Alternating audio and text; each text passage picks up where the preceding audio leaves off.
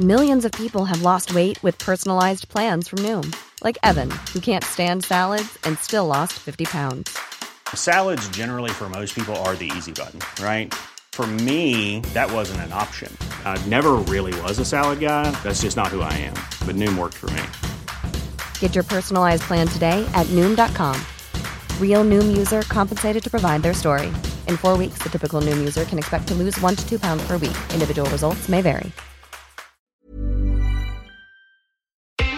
Série conique, un podcast de Télé 7 jours. Une actrice, un acteur, Bon, j'ai juste un tout petit peu abîmé la voiture. Attends, attends, t'as eu un accident avec ma bagnole? Une série culte, Je suis chef de guerre, moi. Je suis pas là pour secouer les drapeaux, jouer de la trompette. une histoire. Alors là, non, non, non, c'est pas possible ça. Hein. Mathias pourrait me fouetter s'il apprenait ça. Série conique, un podcast de Télé 7 jours.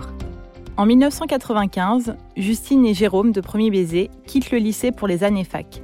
La même année, une autre bande de lycéens prend la relève dans la famille AB Productions avec une nouvelle série, La philo selon Philippe.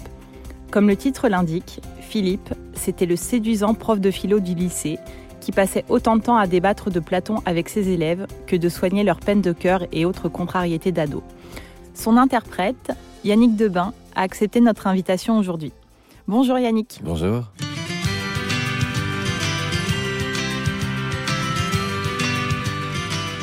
Vous vous en souvenez? Oui, oui. C'est, c'est- ça a rythmé ma vie pendant quelques temps. oui. C'est, c'est difficilement oubliable.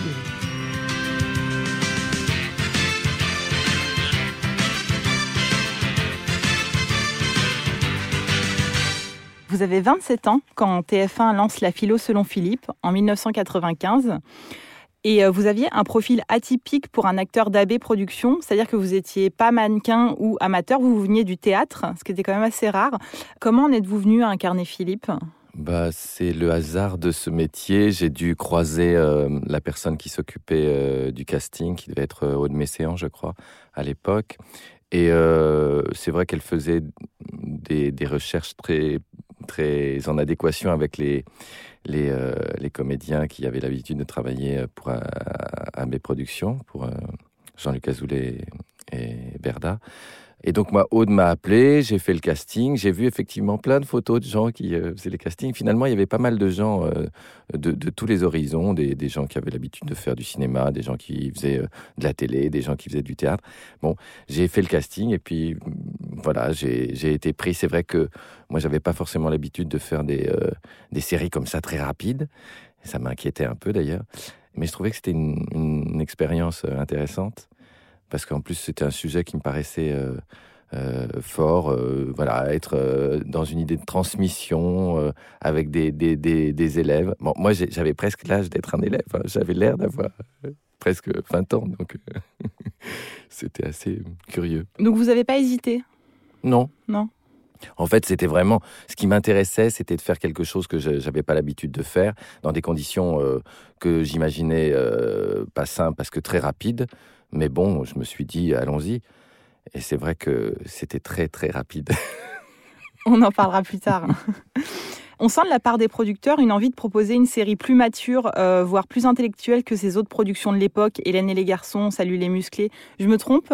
Non, justement, c'est aussi ça qui m'a fait accepter parce que je me suis dit, enfin, dans ce qu'on m'avait décrit, j'aimais beaucoup l'idée justement de réflexion autour d'un sujet, parce que c'était ça le, le- le- l'idée de départ. C'était il y avait un sujet et euh, bon, on décortiquait une pensée, la pensée euh, de, de la philosophie autour de chaque thème, et je trouvais ça bien parce que ça élevait un petit peu euh, le débat et en même temps les séries euh, AB, c'était des séries populaires, donc euh, c'était un, moyen euh, hyper novateur d'aller chercher des gens qui n'ont pas forcément l'habitude de parler de ces sujets-là, sur des sujets un peu forts, un peu lourds, de, sujets quotidiens, et aller directement vers, euh, vers des gens qui, avaient envie de discuter autour de ces sujets-là, qui sont des sujets quotidiens et essentiels, je pense. Vous incarniez donc Philippe Daubigné, un professeur de philosophie de lycée. J'ai retrouvé une interview accordée à Télé 7 jours à l'époque, dans laquelle vous aviez déclaré Ces réflexes sont proches des miens, ils s'attaquent aux idées préconçues. Bien avant que la philo ne soit à la mode, je m'interrogeais sur le droit de mentir, sur la différence entre l'être humain et l'animal. C'est un rôle qui vous ressemblait? Oui, assez. euh, j'ai toujours, euh, enfin moi, quand j'ai fait mes études, j'ai effectivement fait de la philo. C'était vraiment quelque chose qui me, qui me touchait, qui m'interrogeait. J'ai toujours euh, eu envie de, de, comprendre, de savoir, d'essayer de faire des liens avec des pensées. J'ai lu, oui, par exemple, la théorie du droit de mentir. On l'étudiait en terminale, et c'est vrai que ça me parlait vraiment. Et j'avais vraiment l'impression que c'était ce que j'aurais pu être si j'avais été prof de philo. Et finalement, euh, même dans ma vie, bon, j'ai souvent des liens avec des, plus jeunes, euh, des, étudiants, parce que je- j'essaie de transmettre parfois mon métier à des étudiants au cours de, petites euh, animations.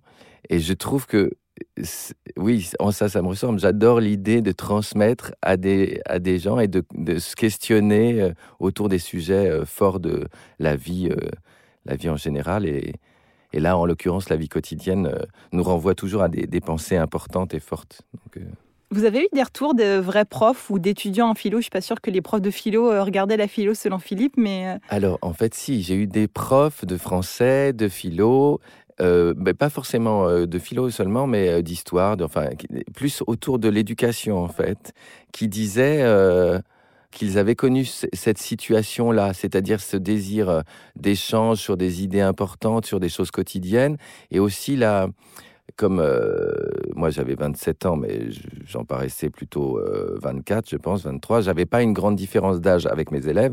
Et j'ai eu plein d'anecdotes. Je crois qu'il y a un épisode où ça se passe un peu comme ça. Le, prof de philo, euh, Phil, arrive euh, dans la salle des profs et on lui dit Vous êtes trompé de- d'endroit, c'est la salle des profs ici, c'est pas, c'est pas les élèves.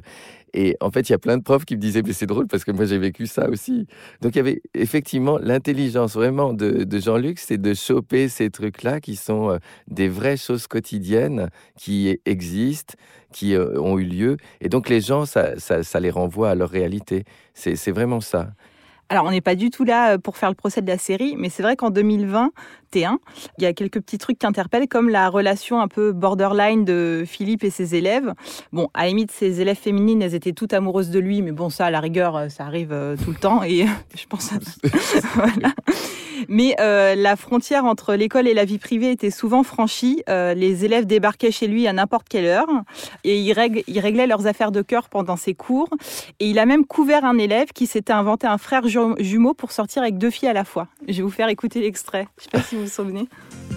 Alors, on doit t'appeler comment Michel ou Christophe? À mon avis, on va l'appeler Faucheton attendez les filles, je vais vous expliquer Tu nous as cru assez bête pour croire à une histoire pareille? Mais non, je vous ai dit que j'allais vous expliquer euh... Pas du tout, on n'a pas que ça à faire Ça t'apprendra à courir de avoir la foi Au fait, Michel, en venant ici, j'ai croisé votre frère jumeau. Il m'a chargé de vous dire qu'il ne viendrait pas. Il vous appellera ce soir. Ok, merci monsieur Pas de quoi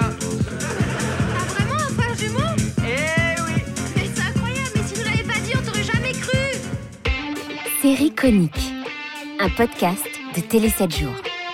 Il y a ce côté chez Jean-Luc un peu, euh, comment dirais-je, un peu teenager, enfin. Donc, euh, je crois que c'est plus pour rendre sympathique euh, le professeur de philo. Il s'est peut-être pas posé la question qu'on, après, euh, qu'aujourd'hui peut-être euh, on se pose plus parce que la société est devenue un petit peu plus, euh, enfin, de mon point de vue sur certains sujets, un peu fermée euh, où on est revenu à une période un peu, on va dire, très judéo-chrétienne.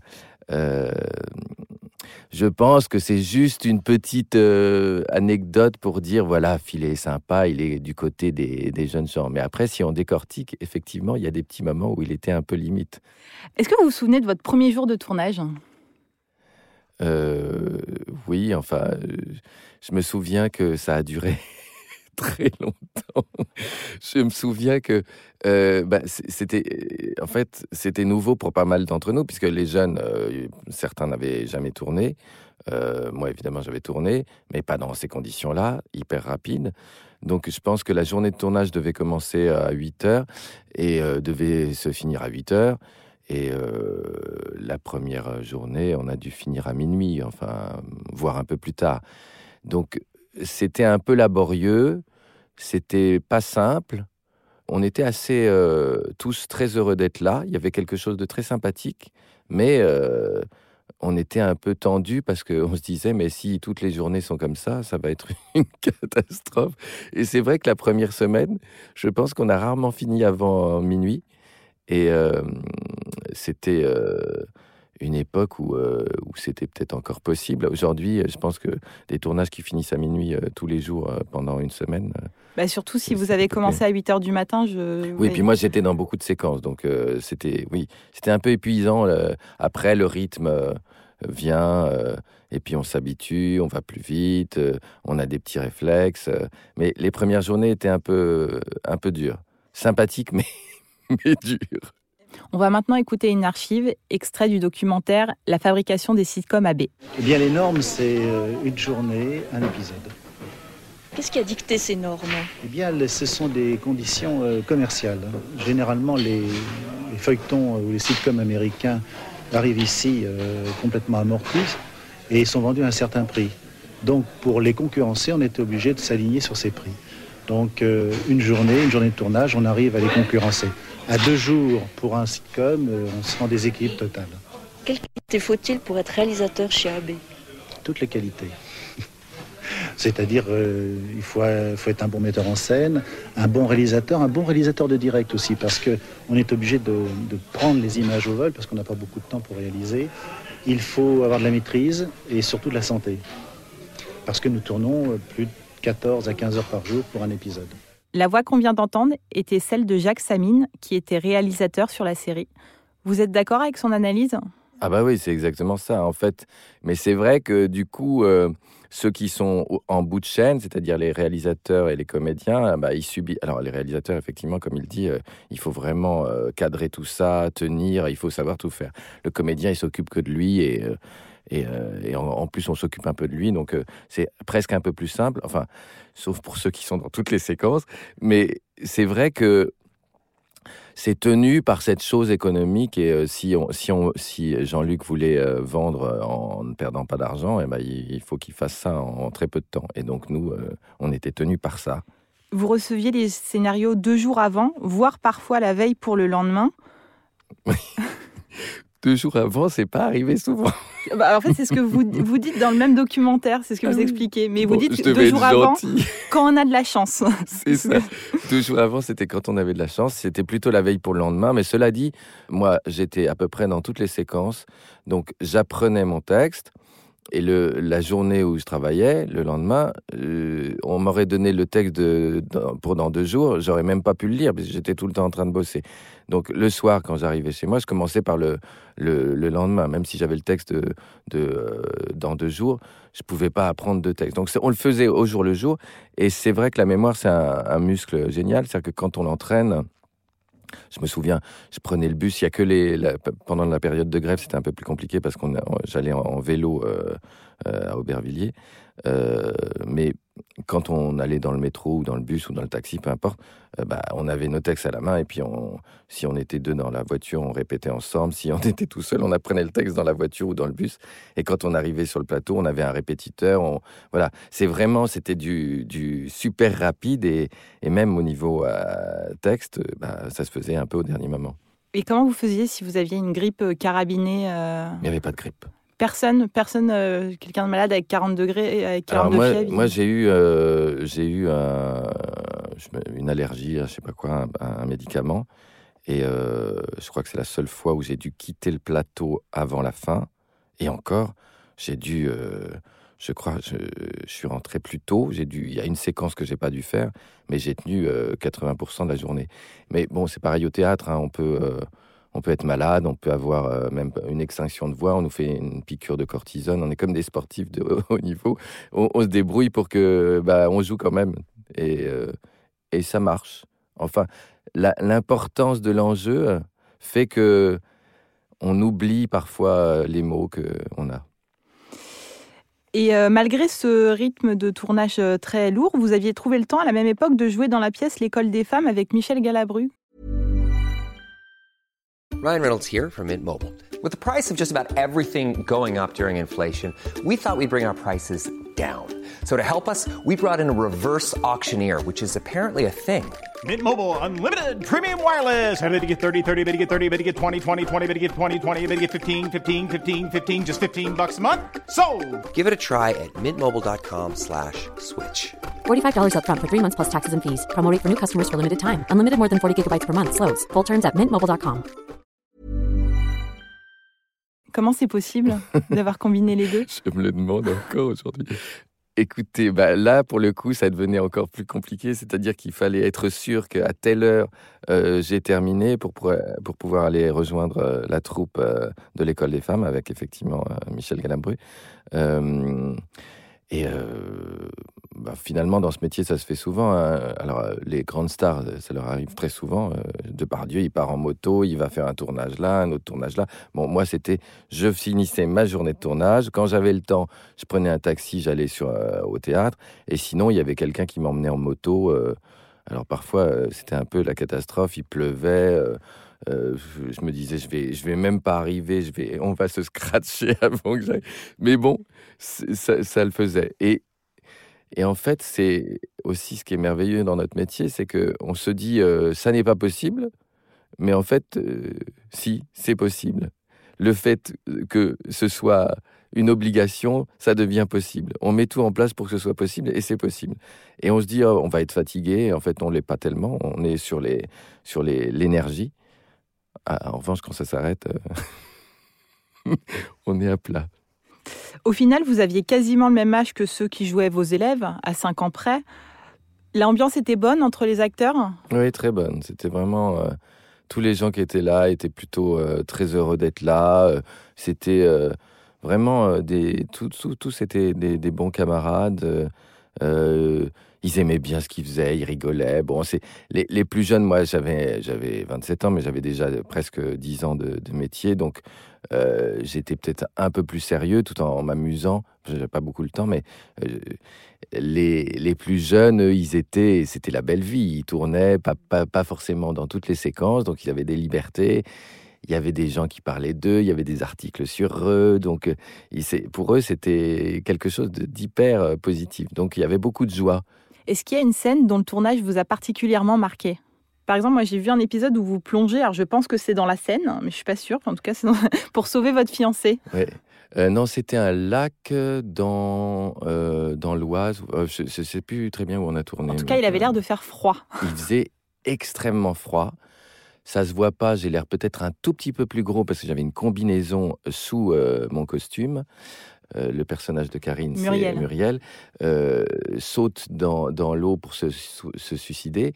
Et donc, je vais, je vais la repêcher quelque Avec Alexis Loret. Voilà, absolument. Et donc, l'eau était à 10 degrés. hein. Série conique. Et votre copine, qu'est-ce qu'elle est devenue? Eh bien, on s'est perdu de vue pendant quelques années et puis il y a deux ans, on s'est retrouvés. Vous voulez dire que c'est la fille avec qui vous vivez actuellement? Oui. Quand je vous disais qu'en amour, jamais rien n'est définitif. Muriel C'est comme ça qu'elle s'appelle Muriel, qu'est-ce que tu fais? Arrête Muriel Muriel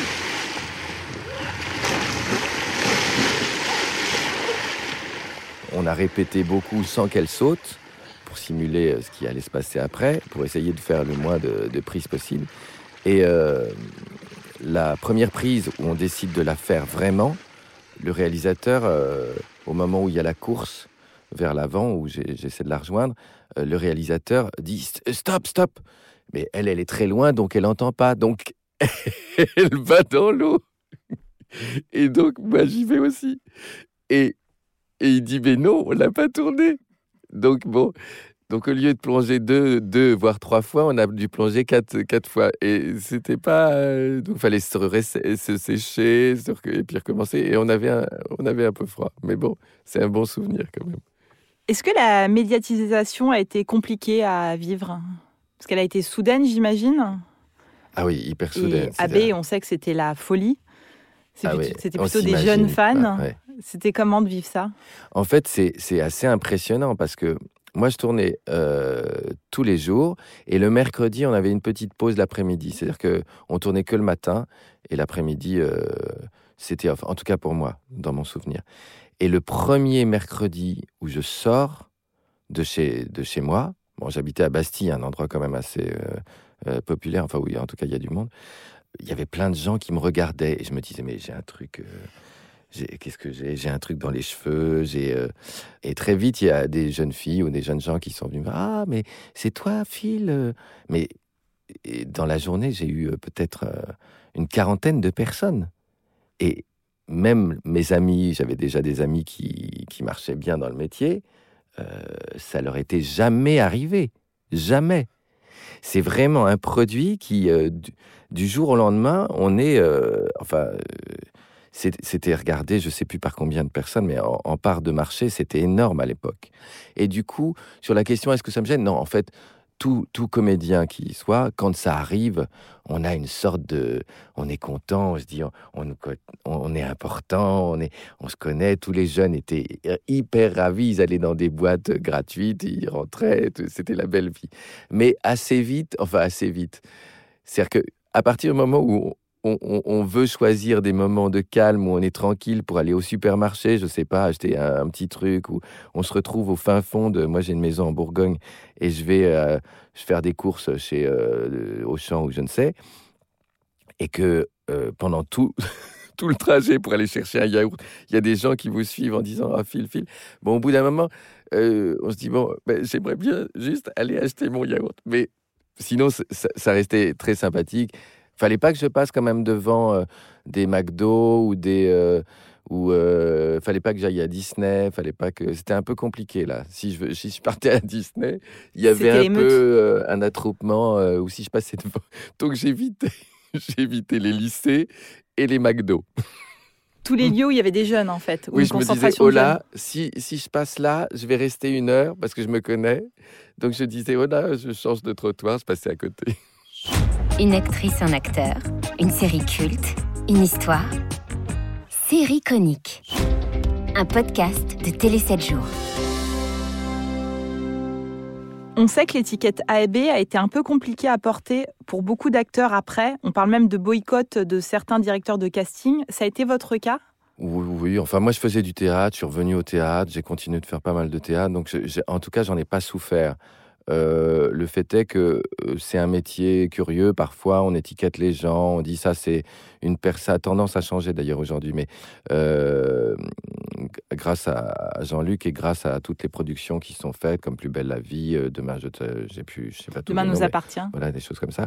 Euh, en fait, de même qu'il y a quelques années, les gens qui faisaient des pubs, euh, on les considérait comme euh, juste des comédiens de pub et ils faisaient pas, sauf les stars, ils faisaient pas tellement de autre chose. Euh, de même, ceux qui faisaient de la télé, on disait ils font de la télé donc ils peuvent pas faire de cinéma. Enfin, c'est pas qu'ils peuvent pas, mais on les, on, on pense pas à eux pour euh, le cinéma. Et à l'inverse, ceux Et- qui faisaient du cinéma ne faisaient pas du tout de télé. Absolument. Ils se disaient, faut pas que je fasse de Mm. télé, sinon on va me, ça va, je vais être dans le. Aujourd'hui, ça a beaucoup changé, mais c'est vrai qu'à l'époque, je pense qu'il y a pas mal de, peut-être de directeurs de casting qui voulaient pas, euh, qui se disaient, je vais pas prendre cette personne qui a joué dans ce, qu'on appelait à l'époque les soaps, euh, euh, bêtement, je trouve.